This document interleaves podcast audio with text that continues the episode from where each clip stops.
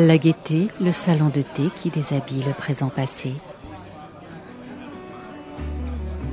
Nappe en dentelle et tasse en porcelaine, thé à la cannelle et petite madeleine. Rencontre intime autour d'une tasse de thé. Récit de vie joyeux et émouvant à la fois. Confidence à mi-voix.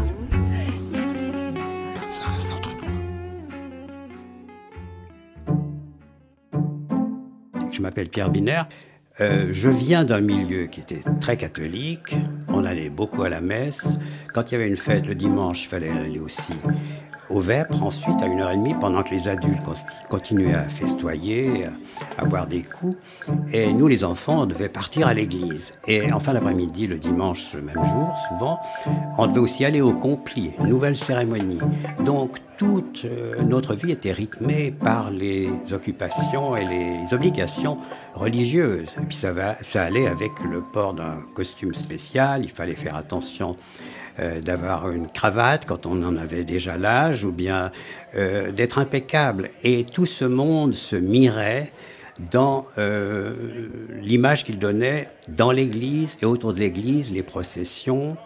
et tout ça était extrêmement lourd.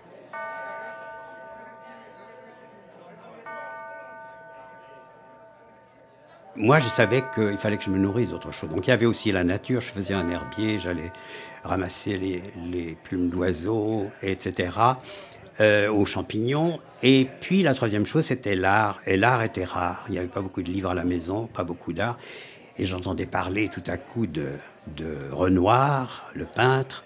Et je savais, j'étais dans une petite ville euh, du canton de Fribourg, je savais qu'il y avait tout à coup un tableau de Renoir exposé à, la fondation Yéniche à Vevey. Donc je prenais le train en douce l'après-midi, j'allais le voir, en courant, je reprenais le train pour qu'on ne se rende pas compte que j'étais parti euh, et que j'étais revenu juste avant le repas du soir. Et c'était comme ça. Alors, j'avais pas vraiment de, connaissances. Je savais pas comment les enfants venaient au monde.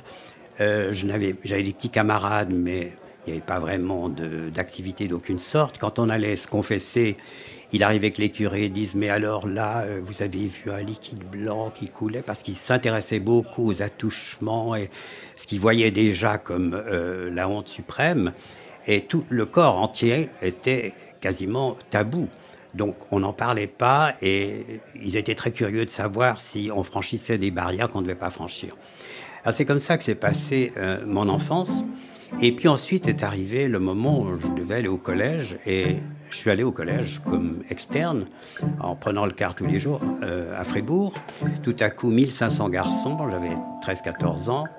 Euh, la compétition avec des gens qui venaient des grandes villes, etc. Il fallait être très bon, etc.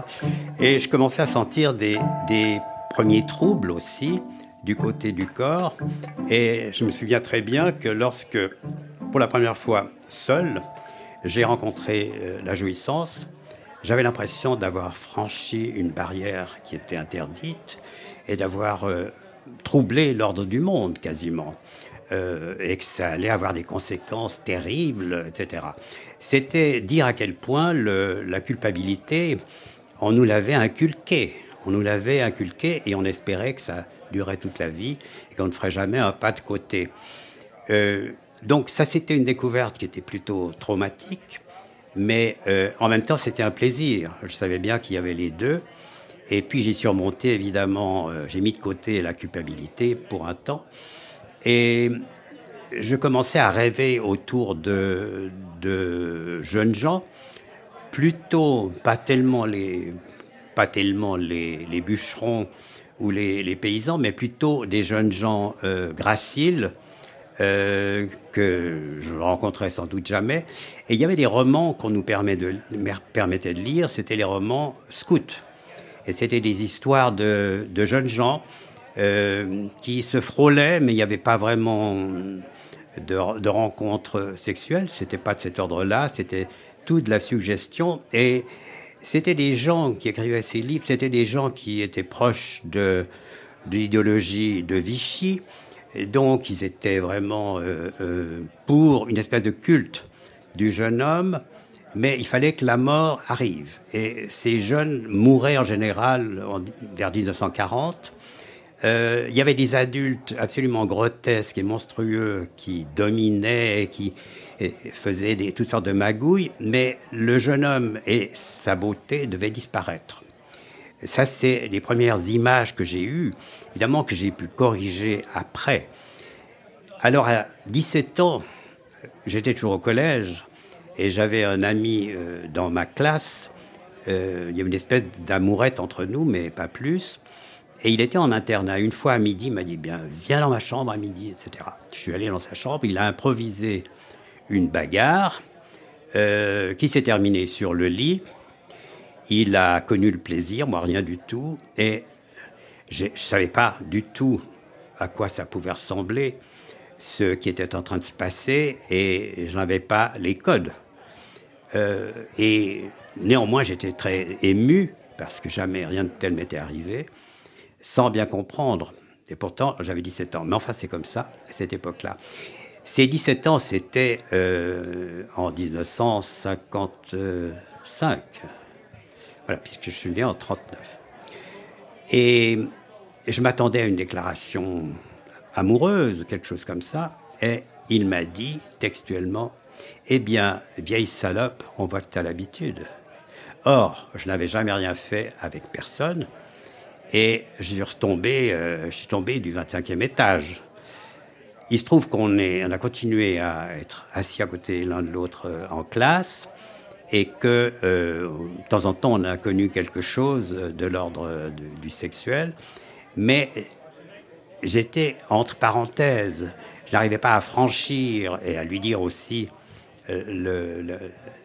l'extrême colère que je pouvais avoir contre lui de m'avoir déçu à ce point.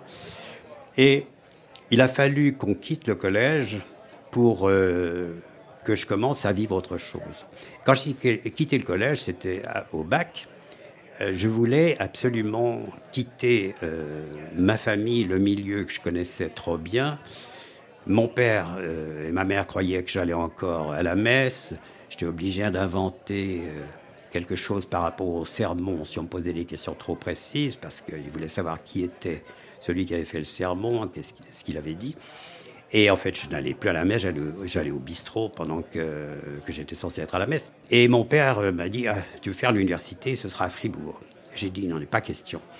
J'avais été consulter un, curé qui nous enseignait la littérature, qui m'a dit, mais si tu veux faire les lettres, il faut aller à Genève. Là, il y a vraiment les grands professeurs, le grand spécialiste du baroque, euh, Marcel Raymond qui a écrit le bouquin de Baudelaire au surréalisme. Euh, il ne faut pas aller à Fribourg. Et mon père dit, tu n'iras pas. Et il était abonné au courrier de Genève, qui à l'époque était très catholique. Euh, le courrier était en fait, avec comme rédacteur en chef, un converti protestant au catholicisme. J'ai lu euh, la lettre qu'il a, qu'il a écrite en retour à mon père, disant c'est une très mauvaise idée, Genève, l'université est cosmopolite, beaucoup de jeunes perdent la foi, etc j'ai dit, écoute, j'irai, même si je dois gagner ma vie. Et ma mère l'a fléchi pour que j'aille au moins un semestre. Et Genève, ça a été une découverte extraordinaire. J'ai jamais pensé à Genève comme la ville de Calvin. Euh, quand j'ai vu qu'il y avait un quartier entier de prostitution, de prostitution près de la gare, etc. Je me suis occupé du ciné club universitaire. Euh, j'ai commencé à aller dans les bars gays, dont j'ignorais tout à fait l'existence.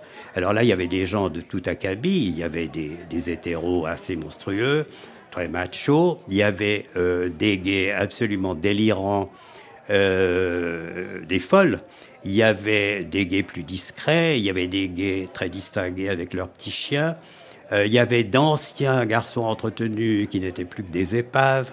Mais bref, j'ai commencé à comprendre que le monde dans lequel j'entrais, j'y ferais ma place d'une manière ou d'une autre. J'ai commencé à avoir des aventures, même en quantité, sans courir trop de risques. Et euh, c'est devenu pour moi cette ville euh, l'ouverture au monde.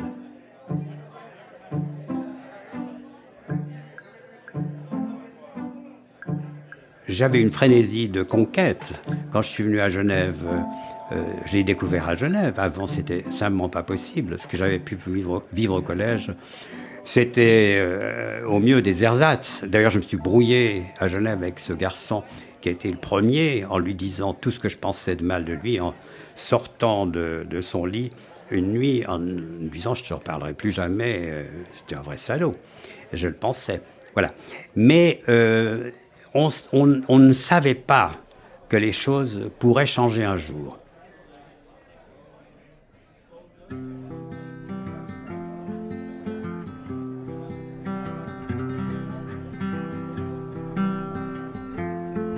Et ensuite, qu'est-ce qui s'est passé? J'ai rencontré une troupe de théâtre, je suis parti en Amérique avec eux et découvert la bohème américaine. Euh, il avait, euh, il y avait toute une culture hippie à l'époque. Et à New York, les choses n'étaient pas tout à fait comme en Europe. J'ai rencontré des militants et on a commencé à faire, par exemple, une émission de radio la nuit dans une radio de New York qui était euh, financée par les, par les auditeurs. Euh, et l'émission s'appelait Back from Sodom. Nous sommes de retour de Sodome, donc nous n'avons pas péri dans les flammes que décrit la Bible. Et c'est une émission, euh, je crois, à minuit, où on prenait les téléphones des, des auditeurs, puis on, discutait de, de, de, de, questions homosexuelles et des théories qu'on avait en France. Il y avait pas, oui, il y a peut-être déjà Foucault à l'époque, je ne sais plus. Mais en tout cas, Deleuze, Guattari, ces, pontes de la réflexion. Et puis, on savait qu'il y avait un mouvement homosexuel à Paris. Et, quand j'ai été une fois à Paris, dans cette époque-là, je me souviens être allé à l'invitation de, copains que j'y connaissais, euh, aux Beaux-Arts. Et qu'est-ce qu'il y avait? Il y avait un groupe qui s'appelait le Phare, Front homosexuel d'action révolutionnaire. C'était des âgés où tout le monde parlait en même temps, les, garçons, les filles, personne n'interrompait personne. C'était extrêmement vivant. Et dans les salles de classe alentour, il y avait de la drague, il y avait euh, des baisouilles, il y avait des choses qui se passaient. Et c'était absolument incroyable. Et puis, il y avait eu aussi, et ça je l'ai appris euh, plus tard, je l'ai appris en 72, je crois, qu'il y avait eu en 69 à New York, j'habitais pas encore New York à l'époque, la révolte de gays et, assimilés. Il n'y avait pas, comme on veut le faire croire aujourd'hui, des trans, c'était pas ça, des travestis assez burlesques, oui, et des gens qui fréquentaient un bar de New York qui s'appelait le Stonewall Inn, et la police venait, faisait des razzias et faisait payer les gens, euh, les tabassait un peu, les relâchait, et puis ça recommençait. Et ce jour-là, c'était en juin 69, le jour, je crois, où Judy Garland est morte à Londres, et qui était évidemment une, icône gay de l'époque, les gays ont dit, il n'y en avait pas question, ils ont fini par enfermer euh, les flics et euh, leur jeter des bouteilles, etc. Ça a duré 3-4 jours. Et ça a été décrit dans, dans beaucoup de livres. Été un moment euh, charnière. Et hum, donc tout à coup, il y avait la rue qui avait parlé. Et dans New York, à partir de là, il y avait tous les jours des centaines de jeunes gens qui allaient dans le village pour, euh, pour draguer, euh, pour aller sur les, les anciens... Euh, les quais où s'arrêtaient les grands bateaux, qui étaient de moins en moins nombreux. Et il y avait des, fêtes euh, sexuelles, des, dragues, dans la rue même. C'était très facile. Je me souviens d'un garçon qui était en train de manger une, glace, accoudé à un réverbère, qui m'a tendu la glace et m'a invité à la manger avec lui. On est parti bras dessus, bras dessous, sans rien se dire. On est allé chez lui et c'est passé un, un, très beau moment après. Voilà, donc c'était tout à coup euh, une libération dont on n'avait aucune idée avant.